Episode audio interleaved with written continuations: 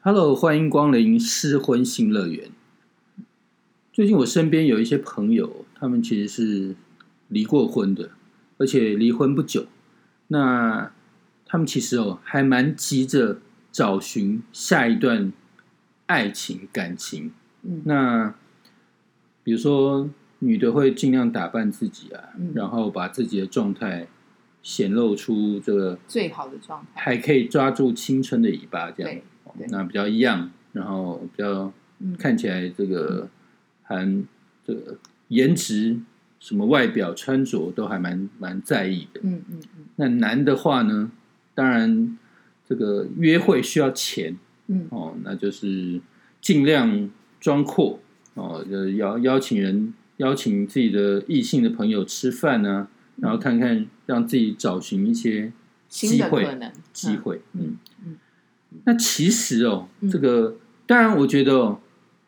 这些人都是属于耐不住寂寞的。嗯嗯哦，就是他们就是，而且我觉得有点有点着急，就这就是尽量不想让自己还成为单身的状态。嗯嗯嗯。那这个、你你你觉得呢？你觉得这？样嗯有人说那个从哪里跌倒嗯就要从哪里爬起，对不对？我我个人看这件事情会觉得说，你从这里跌倒，你就还是会在这里跌倒。而且如果你一直想要找一个伴侣来解决你的问题，那么你将一直跌倒下去，永无止境的跌倒。所有来靠近你的人，绝对让你失恋。我讲这句话是不是很残忍？就有时候你太急于这个去去去追求，我我先问各位离婚的朋友哈，包括我自己，我有问过我自己这件事情：你为什么会离婚？你离婚的时候，你你这个这一段关系你怎么进去，怎么出来的？你有看见你自己吗？我觉得这是呃比较有趣的事情。我在这个离婚的过程里，我看我自己哦，我我发现我曾经呢是一个很爱公平的人。我我觉得我可能没有很计，我不见得很计较，可是我很想要被公平的对待。然后我在可能婚姻过对过过过程里过面程里面，然后我可能呢，又又有一点娇气，我又认为说，当我不开心或我没有被被这个被被尊重，或者是也没有被照顾的时候，这段时间难道你都不知道吗？你只你把我丢在这里，然后就是呃做妻子的责任，或是应该抚养小孩这件事情，你自己没有感觉吗？我都会认为对方其实是知道而故意不做。好，这是我的想象。我到后来才，我等我离婚之后，我才发现对方幼稚的程度跟我差不多，因为我们都只活在自己的世界里面去想象对方，然后我们还会做一件事情，我们可能我们可能自己以为的那个真相，并不是并不是全面的，不是全部，因为对方可能讲出来版本是另外一个版本，然后这里面可能有谎言，你就会想到明明不是这样。我觉得在早期沟通，就是那个婚姻还没有撕破脸到离婚的那个沟通的过程里面，各自坚持的那个角度已经不一样的时候，你会发现其实两个人完全没有交集，完全没有，是因为大家都在捍卫自己那个脆弱的自尊心跟安全感，然后每个人都是受伤，受很严重的伤，而且那个伤不是今天、昨天、前天，那个伤是今年、去年、前年，它都是一定有一些时间跟资这个这个累积，所以一旦它爆发的时候，那个那个仇恨跟那个悲伤都不是一天的时候，根本没办法谈，大部分都没办法谈，因为那个情绪已经崩了，已经绷紧，也就是说对方他已经满了，你讲什么你讲你的，他讲他的，完全就是两个人就是两个星球人在对话，根本语言不通，就是星星跟这个章鱼在对话。对啊，其实有经历过离婚的人，我相信他们都会经历过一段婚姻过程中跟另外一半很这个激烈吵架的一个一对个一个状态。对，那我觉得这个状态哦，基本上我觉得会延续到真的签字离婚以后，对，因为就是那种 keep up 的心情，其实还是有，就是整整或者是 emoji 不太不太好的。我我记得我我记得我自己的故事是，我曾经问过对方一件事情，呃，我我我是周周边人跟我讲，我后来有问他，因为我们每一个人进入婚姻的时候，谁不是带着诚意进去的？谁会把自己的人生赔上？我我跟你结婚，我一定是希望跟你幸福，跟你美满，跟你一路走到底。谁会说，嗯，我其实我只想跟你过两年？这种很低嘛，一定是带着钱，因为你是赌上自己的人生做这件事，所以没有人要去不管他，没有人是为了要离婚而结婚，对？所以每个人都是有诚意的。可是为什么诚意走到后来会变质？为什么带着带双方那么有诚意才能走进婚姻？要要结婚很难。现在我觉得要结婚很难，因为我看到的很多案例都是诚意不足。嗯，好，就是双方交往的人，他们想到要结婚，觉得好累，我没有那么爱这个人，我也不想为现在人结婚前哦，思考的点真的太多太多，然后让他们结婚这件事情太难，因为他觉得，不过这些人也很实际，因为他想到他，他想到他自己可能没有准备好，他没有那么爱一个人，他也不愿意那么多的这个付出的时候，他觉得那算了，我不要结婚。某种程度没有，就某种程度也算是负责。那过去像我们就是哎很很有诚意去结了这个婚，然后我们也努力哦，所以结婚前前两年可能好像问题不大，互相都在包容包容包容，然后沟通然后也有幸福。可是到后来他为什么渐行渐远？因为我沟通的时候，我的意见都被忽略，意见都不断的在被忽略，然后终于他成为他自己，我成为我自己。原来我们两个人就是从一开始我们就是太有诚意，想要走在一起。然后到后面，我们是太有决心想成为原来的自己。这里面其实这两句话都没有错哎。我们是因为太有诚意，所以我们我们我们不是以欺骗为前提，我们是以配合跟那个意愿，希望我们都好，而且我配合你是我心甘情愿的那一种热情下面，我们在一起。可是那个时候的你已经不是真的你，走到后来。走到后来，你自己的内心世界，你非常渴望成为你真正的自己，他也是，所以最后其实是另外一个渴望，你想要拿回你的你自己生活的这个主导权，最后分开也不也并不是到底是谁骗了谁，谁占了谁便宜，其实就是每这两个人都想做回自己，这样。对，我我觉得其实是很多事情是你还没有遇到的时候，你是想象不到的。比如说，OK，我当初哦，可能想象中，哎，我我期待这个有一个终身伴侣，对，然后可以跟他哎生小孩，对，然后可以传宗接代，对对对，那这这是一个既定的一一这个这个印象，对对对，幸福的这个蓝。那可是你真的踏踏进婚姻的时候，我哎，好，这个有了有了小孩，就或是发现另外一半，哎，他跟你生活处的状态，其实就跟自己想象中实在是差。差太多，你反而又会想要说：“妈呀，我怎么？你怎么会把自己搞到这么难堪的境界？然后我可不可以离开这个状况？”嗯，有一个东西，这是一个不断的这个。在我要离婚的时候，我的我的前夫曾经跟我讲过一句话。他那时候我们在沟通的时候，他就很悲伤的跟我说：“他的人生里面，他很希望就两个老人啊。他说他每次看到公园里面那个老伴手牵着手的那个背影，他就觉得很悲催。”他其实只是想要一个这样子的婚姻。好，他这样跟我讲，他就觉得我不是那个人，我没有要跟他说。他一直就问我说：“你现在出去还会跟我牵手吗？”哎，就上次我们提到的牵手，他说我都没有要跟他牵手。那你知道我这边的版本是什么吗？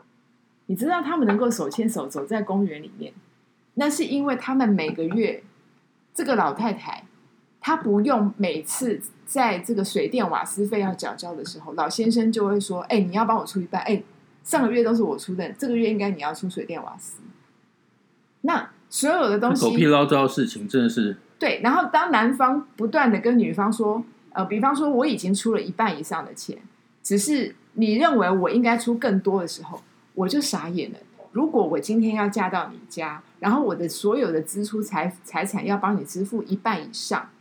然后我还要照，而且他们家又传统，认为，哎，男主外女主，呃，我除了女主内的事情都要做之外，我自己还要花钱养自己以外，我还要花钱帮你一起养小孩。那我干嘛结婚？我为什么要结婚？这我刚刚讲的以上这件事情，我不用男方啊，因为你平日你也没有关爱我，你也没有照顾我的需求，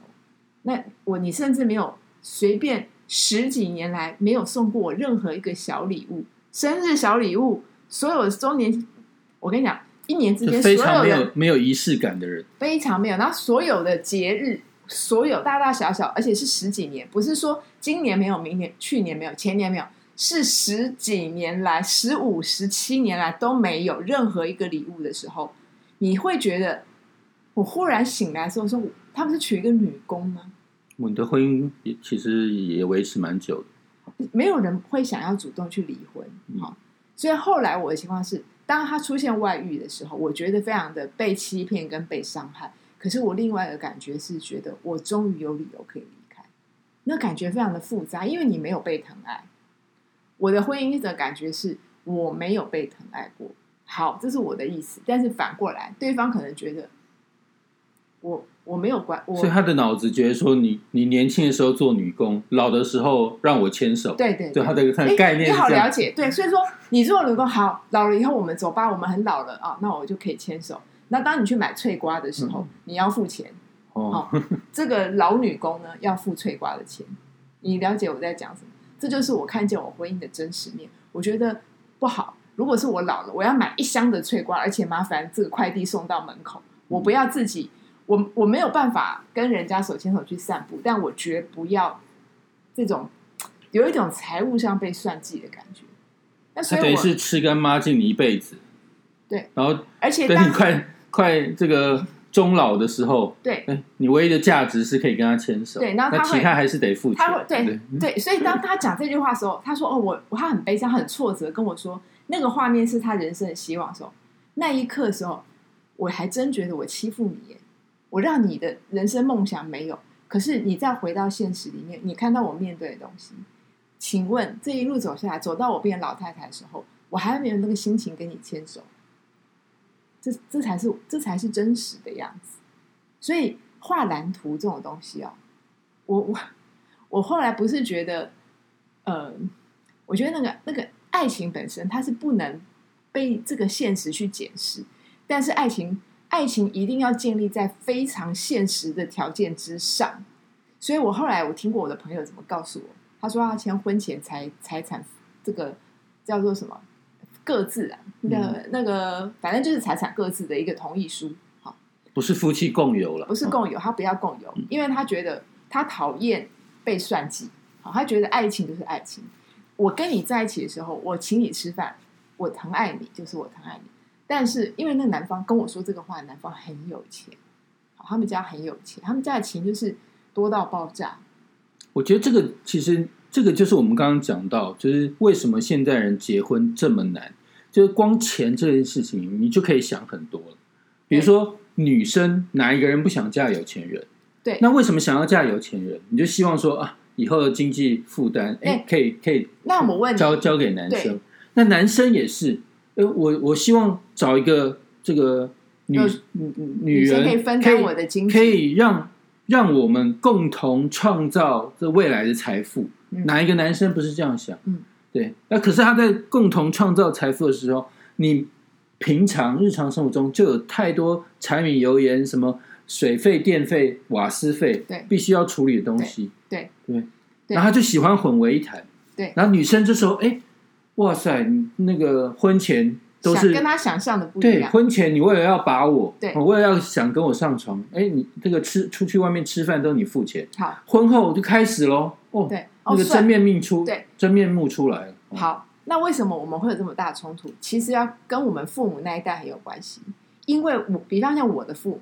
我的父母就，我娘，我的娘呢，她本身也是工作就是那种微薄的薪水到不行，然后她的工作也不重，就是一点小小的事情。我们家都是我父亲的在养，所以我父亲一定要养我妈妈，要养我们小孩，所有的经济都是他出，没有错。那个年代的男人就是比较大男人，他说话的时候不喜欢人家打岔。好，他说：“哎，我说了什么什么，你们干嘛不做？就是那个样子。问题是，他就是经济大权，这就是古代为什么员外可以成为员外？员外为什么娶那么多太太？那些大老婆、二老婆、三老婆都摸摸鼻子认了，因为你的开销都是他出的，这么简单。所以我要讲的一件事情就是，男人你可以在外面花，你也可以在外面这呃不小心一个两个三，你要有本事哦，你就用财务把这些人都安顿好，你安顿到他们，可是。”这个看到银子哦，就可以忍气吞声的话，也没人会说你什么。这一件事情很残忍，但它就是现实。可是现在的人，现在男人来喽，他看到他爸爸那个年代，哎，爸爸说了算，妈妈什么都配合，妈妈都是哎里外都照顾的很好。然后爸爸哎很威严，啊进来家里有茶有拖鞋。那为什么我回家没有茶没拖鞋？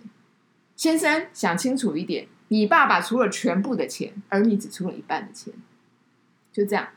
而且我觉得世代差异还有一点，就以前这个老一辈的人哦，嗯真的大部分都是男主外女主内，而且女生都是就妻子都是家庭主妇，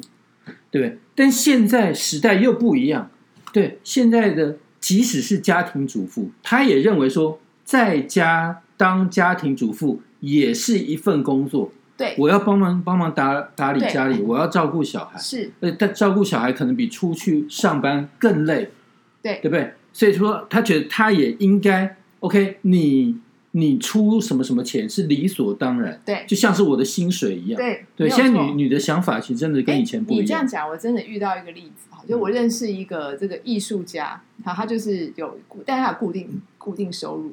他的老婆呢小他很多岁啊，曾经离过婚，他老小很多岁。他老婆就跟他提出了这个说法，他老婆本来是有个工作，工作不多，大概薪水两三万，啊，但后来他们有了小孩之后呢，这个他们就觉得这个小孩给外面的人养，找一个保姆干嘛干嘛也是两三万，想想你自己带。你自己带他老婆就说了，那我自己带小孩，那我的收入呢？所以你以后你要固定给我两三万，就当做你好像找了一个保姆，而那个人是我啊，我也有牺牲啊，我也牺牲我的工作。可是我们为了宝宝，因为小孩还是希望妈妈啊父亲，所以他们就说好。而这个协议就过了很多年，这个这个这个老公每年呢，那每个月呢，就按像月薪一样给他老婆这个薪水，而这薪水对这个老公来讲，他觉得那像就像是给外面保姆费。他的他，然后剩下的生活开支那还是一样，男方出，还是这个老公出，就跟之前一样，只是你你去转换。所以我觉得哦，这个算是比较协调的，对不对？对但有有些有些男的可能会想说，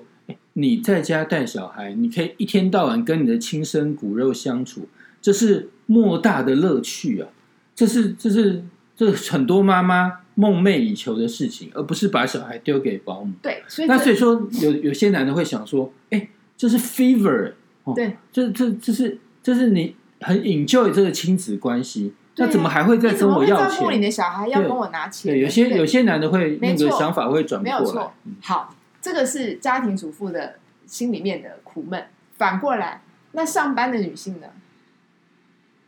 男方就说了：“哎，你有上班啊，所以你要支付家用。可是当回来做家事、照顾小孩的时候，他就说：‘哎，你是妈妈，小孩都给你照顾。’这就是我的情况，我就傻了。工作我要养我自己，我回来家还要养小孩，然后你也是无无无偿的嘛，然后觉得应该。最后，当你很疲劳的时候，你还要跟他做爱，这就来了。所以，当你你的问题是，如果你的你的时间，我当时的情况是我早上七点出门，我到了晚上十点多十一点才能回，因为那工作很忙啊，非常累，压力非常大。我回来剩下洗澡，我洗完澡我都已经快要十一二点。那你看我这种早上从七点到晚上十一二点中间，我是没有办法睡午觉，因为我们的工作是分分分秒秒在在在竞争的。所以回来的时候，其实我已经剩半条命。我那时候我记得我，因为我们家住郊区，我把车停好，到我可以这个住走上这个公寓房子的这一段路，我车子停下来以后，我必须要把椅背躺平，我稍微这样子躺五分钟，我才有力气用我的双脚走回家。我就是累到这样。那晚上如果还硬逼着要上然后他，晚上就哎，还还是我就会想说，不是真的非常呃非常累，你就不会有情，你就不会有情趣跟心也没有感觉。了。所以呢，呃后或者是比方你就会这么累，他可能也不见得会惹你，可是到周末他可能会想，问题周末的时候你可能也还没有很清醒，因为你想想看，假设是这样作息，到周末已经累了一个礼拜，你是不是才刚刚好可以睡饱一下下？那所以所有的东西有时候啊，是一个呃，我我觉得我的情况是我已经没有更，我已经我已经非常满，我的体力用尽了，而且嗯，像我就是那种比较晚生小孩，所以我这种老母鸡哦，你的体力，你已经生完小孩或者这个年纪，其实你已经很吃力。你还要再负担这么重的工作。其实像我的年纪，已经很少人负担这么压力这么高的工作，然后还有这么多还要带小孩的事情。我不我不太去讲这件事情，因为我后来想到这件事情的时候，我自己都觉得你怎么可以接受当时这种待遇，而且你你要去接受。其实我觉得像你这样的例子，真的很多人有。很多人，因为我我我有自己的女女生同事，她其实哦有类似的状况，嗯但是她没有把这个心里的不爽搬出来跟她老公吵吵架，嗯然后她反而找我找我宣泄。嗯，那她的意思就是说，真的是她觉得这个婚姻哦，她她觉得很王八蛋，对，因为她她自己觉得哦，她老公会娶她，真的把她当成是女工，免，而且是免费的性工具，因为她可能认为说，她还省了去外面养生馆要花钱，或者找妓女或干嘛，她只是找一个这个免钱的这这个性伴侣，嗯，然后哎来来结这段婚，你讲这个时候，在我们这个婚姻要破裂走到最后，在沟通这件事情的时候，我曾经也很悲伤。他不是说有一个手牵手的老人图吗？我告诉他说：“哎，你有没有想过，我今天做的所有事情，包括所有的家务跟照顾小孩这件事情，如果你今天去请一个外佣，你一个月要花花三四万请他，就算了三万多，我们算便宜，就算两万多，我都没有拿到这个钱，而且你还要跟外佣说一声谢谢。请问这十七年来，你有跟我说过一句谢谢吗？就起码尊重其实都没有，没有。他真的彻底把你当女佣，对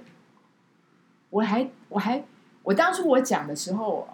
我很意很惊讶，我可以把这件事情讲那么清楚。其实我已经意识到，而且可怕的是哦，传这个这种传统或是某一些这种观念，你没有点破，他们是不知道的。因为这种所所谓的，他不见得是一个人的观念，可能是他们家族的人都是这个观念，他们觉得理所当然对，然，理所当然。嗯，所以他自己也会觉得理所当然，他觉得为什么我要跟他吵这件事，我好奇怪。你所以呢，我后来哦，我不得不离婚，并不是说一定要离婚才怎么样，不是，而是我简单讲回不去。你看到了一些真相之后，你会发现，这个你不会去改变一个家族人的态度，你也不会改变一个根深蒂固人的习性。你面对的是一群，你不要去管他的这个习惯或是思维从哪里来，但他不会改变。他不会改变你的婚姻再回去的意义是什么？没有，这世界上没有东西可以不被原谅，都可以被原谅。可是你的个性不会改变，这件事情是最恐怖的。反而是那个看起来，呃，这个无害的这种原来的这种，我原来就这样想，这种这种呃没有针对性的这种纯然的这种观念是最伤害的，因为他认为他完全没有错。这才是是就，也就是说，这件事情发生，他如果不认为这边他有需要更改，他觉得就应该是如此啊。这件事情才是我真的要离婚的理由。到最后，我连他的他们家要不要对不起什么这件事情我都不在乎，因为不存在。他怎么会觉得对不起呢？他觉得他们家就是这样啊，本来就是这样啊。奇怪的是你啊，即使到签字的那个刻，他也不认为这个，他因为后他还不理解，他后来因为他就是就是他后来我我那个前夫是因为他有外遇，好，那就这件事情呢，我有问过他说他是不是这样跟我说对不起，他有讲，可是呢，你也觉得那个对不起，他好像一副我也很多委屈我才会做这件事情，所以那个对不起的也没有十分甘愿，好，我觉得我的情况是这样。那对于别人不甘愿的东西，那我就不用勉强，因为你你常摘的瓜不甜嘛，你没有真的想要，你没有这个心就算了。可是，即便你今天非常的忏悔，也没有意义，因为我已经认清了我们的价值观是如此的不同，我没有回头的理由。所以我的情况是我连钱都不要，我就跑。我真的是，我到后面有人说你这样怎么可以？你就不要离婚啊！你都没有谈到一个好的数字或者足够的金钱。我在想，等到我谈到的时候，我可能已经八十岁，那我可能就是手牵的时候去买菜瓜的时候嘛，我还在付付那个菜瓜的钱。这是我要的生活。我不是为了钱，而是我觉得那个东西不是我要的人生，真的不是我要的人生。因为我觉得当你可以舍弃金钱，而还是要离婚的那个那个状态，对就显显见这个婚姻带给你真的是对逃命，逃命，我是逃命，嗯，因为大逃杀，对，因为其实我非常的爱我的两个小孩。那你要离婚的时候，是不是有伤口？小孩会不会受伤？这些代价我都要付。可是我很清楚，如果我继续留在那个婚姻里面，我就等于是慢性自杀。我同意我自己走向慢性自杀，对我来讲是这样，因为你已经看见这个情况，你再活下去，你就会屈辱而死，因为你不会，你不会呼吸了啊！你可是你你我有想过哦，为什么我让我自己我这么疼爱小孩，我却要坚持离婚？是小孩只能面临两个选择，一个就是离了婚以后一半的健康的妈妈，因为时间分配的关系；还有一个就是他有感觉上好像一家人的妈妈，可是这个妈妈已经不会是健康的妈妈，也不是这妈妈也不会健康，也不会快乐。尤其是现在，你知道那心理疾病的人非常非常多。然后我如果不快乐，我对我的小孩会有心吗？他们会真的认识我吗？他们会可能看见一个比较抑郁的人，或是比较容易愤怒的人，或者是说我我我在教他们，或者我跟他们相处的时候，我会非常的这个，你知道人的疲劳，我我回来想起来，那时候我为什么这么疲劳？除了工作很疲劳以外，我的心非常疲劳。你你你的心才会是拖累你这拖垮你这个人的元气最重要的元素。所以那时候我在想说，我根本没有办法给我小孩任何的元气，有希望的样子，是一个健康快乐的样子。那我给了他们什么？我根本，我我我呃，应该这样讲，离婚呢、有的人觉得，哎，离婚的小孩子残忍什么事？可是你要想清楚的是，你如果离婚，你能不能给他一个健康的自己？这件事情更重要。我是为了给我小孩一个健康的人，我让他们看见他母亲可以是健康的样子。啊，事后我也做到了。我觉得我后来离婚之后，我面对他们的时候，我有看见自己可以修改、可以调整的的这个地方，然后我们重建一些关系。可是这件事情，其实我必须要能够冷静跟自在，我才能做到。如果我在那个家庭里面，我处处显得压力或委屈，我觉得我不可能有那个空间跟弹性去调整我的亲子关系。那个时候都变成责任，然后啊，对啊，来，那小孩你教他，你陪他，可是你心不在，你的心不在这件事情。小孩是知道的，小孩比任何人都敏感。你在他旁边，但你心在不在？我觉得啦。当然，我觉得每个人故事不太一样，但我觉得你因为这个前前一段的婚姻时间比较长，对，那经历了这个酸甜苦辣比较完整，嗯那可能有一些听众，哎，他们可能是属于闪婚闪离，或者是哎是是很平和的签字离婚，嗯。而没有像经历过很很大争吵，甚至是哎有些人是用透过法院判决离婚，对，那那个那个跑法院那过程可能让对让让心里的压力更大。那有些人可能是没有经历过这些，然后就离婚，嗯。或者是有些人哦，可能是有报复心态嗯。哦，比如说自己的不管是先生还是太太，可能是因为外遇，那自己就 OK 离婚了哦，那自己又想急于找新的恋情，好像要报复这个不管是前夫还是前妻，好像自己诶已经已经有伴侣的那种心态哦。总之，不管怎么样，我觉得不是说要大家这个完全不要这个回绝，或者是这个阻阻隔自己未来这个追求爱情的路哦。但是，但是我觉得态度真的要非常非常谨慎。没，我我我我觉得这里面有个很大的诀窍，因为你没办法分辨对方是不是真的适合你的人。其实，其实我跟你讲，人到八十岁都不知道你遇到的人是不是适合你。可是有一件事情，你绝对可以一直问自己，会找到答案，就是你为什么跟这个人在一起？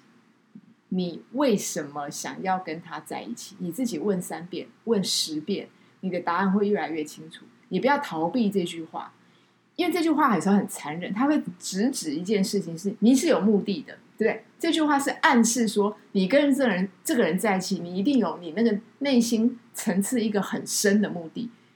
我老实说，人跟人在一起不可能没有目的，他就一定有。比方说，他会诚实到，其实你是非常你想逃避你的寂寞，所以你觉得今天这个人好像很好相处，这也是个理由。或者你会觉得，哎，这个人经济状况不错，你想跟他在一起，想要分担，或是想要过一点比现在再富裕一点的生活，这也是个理由。可是不管你的理由是什么，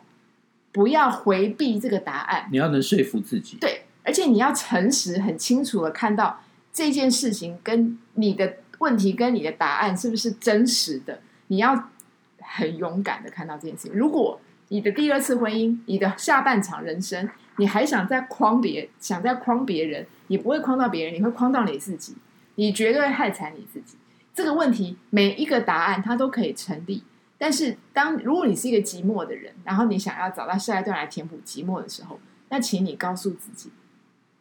你去下了一个赌注，你也不知道这个人能不能免除你的寂寞，他有可能更寂寞。但是这就是一场赌注。如果你的寂寞因此解决，那恭喜你。但很有可能的时候，他偶尔他会让你更受伤，因为有时候人不是随时随地都知道对方在想什么。当你更受伤的时候，你要想到当时的答案。你想，你因为这个原因跟他在一起，那么这件事情就有正面就有反面，你就一该一应的买单。你想，你想要他来解决你的寂寞，他会。那么，但是他有另外一面，就是他也会让你更寂寞。这就是我看见的事情正反两个必然的结果。如果你想要一个人，你想要跟一个有钱人，你让你认为你跟一个有钱人在一起，你就会过有钱的生活。那我告诉你会，你会吃得好、用得好、穿得好，这个你都会得到。但另外一面，你会觉得你更匮乏，因为你想要的东西，你永远拿不到。这就是送给你的这件事情的一体两面，永远适用。而且现在，如果你还有一种这个梦想啊，还想要跟一个一个人手牵手走到老的这种这种这种梦想，我觉得这个复杂程度真的比以前要大很多，因为时代真的不一样。你先问你自己一句话：你有没有可能永远不改变？你想要跟一个人牵手走到后面，两个人去买菜瓜这件事情，你到你从此时此刻这件事情一直到后面，你先回想。如果你现在到你现在是五十岁，你要走到八十岁，这三十年你个性会不会改？就像是你去倒推你刚刚二十岁的时候，你到现在五十岁的时候，你这个中间这三十年你有没有改变？然后你再告诉我，你有没有那个勇气去跟对方手牵手买翠瓜？就是这么简单。人不要说今天、明天、昨天，他时时刻刻都在变，所以你不要说对方要不要跟你下定决心走这条路，你自己能不能跟人家走这条路？你如果能够管好你自己，你确定你是一个有纪律的人，是一个对婚姻忠诚的人，是一个不管发生什么事情，然后愿意跟他手牵手走到老，不管他今天是残废还是智障还是失智，还是会花你的钱败光你的家产，你都愿意跟他手牵手买翠瓜，OK，恭喜你，你一定买得到。可是你要我刚刚讲的话这么难听，可是这些事情都是可能会发生。对，其实现在这个，我觉得你要到老的这一段的过程，真的是太复杂，太复杂，而且老的时候代价很多，所以你会觉得这句话很难听，对不对？我跟你讲，哎，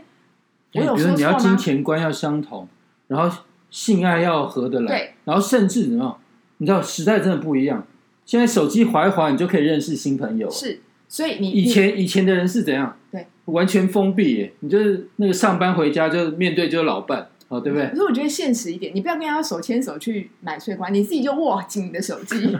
握紧你的手机去买翠瓜。然后呢？不一样。对，当你失智的时候，哈，你跟后面还有一个写说我的号码多少，请带我回家。对，这个实际一点，真的还实际一点。我觉得人不要不要好高骛远，就是该可以让你牵手，它自然会出现，但你自己要先成为那个人。所以你后面的号码是几号？五五六八八，台湾大车队哦，一定把你带回家。我后来真的觉得，我没有没有被置入，干嘛帮人家讲？好，那我我背后号码是四五六，什么意思？哎，鱿鱼游戏。OK，拜拜。好，拜拜。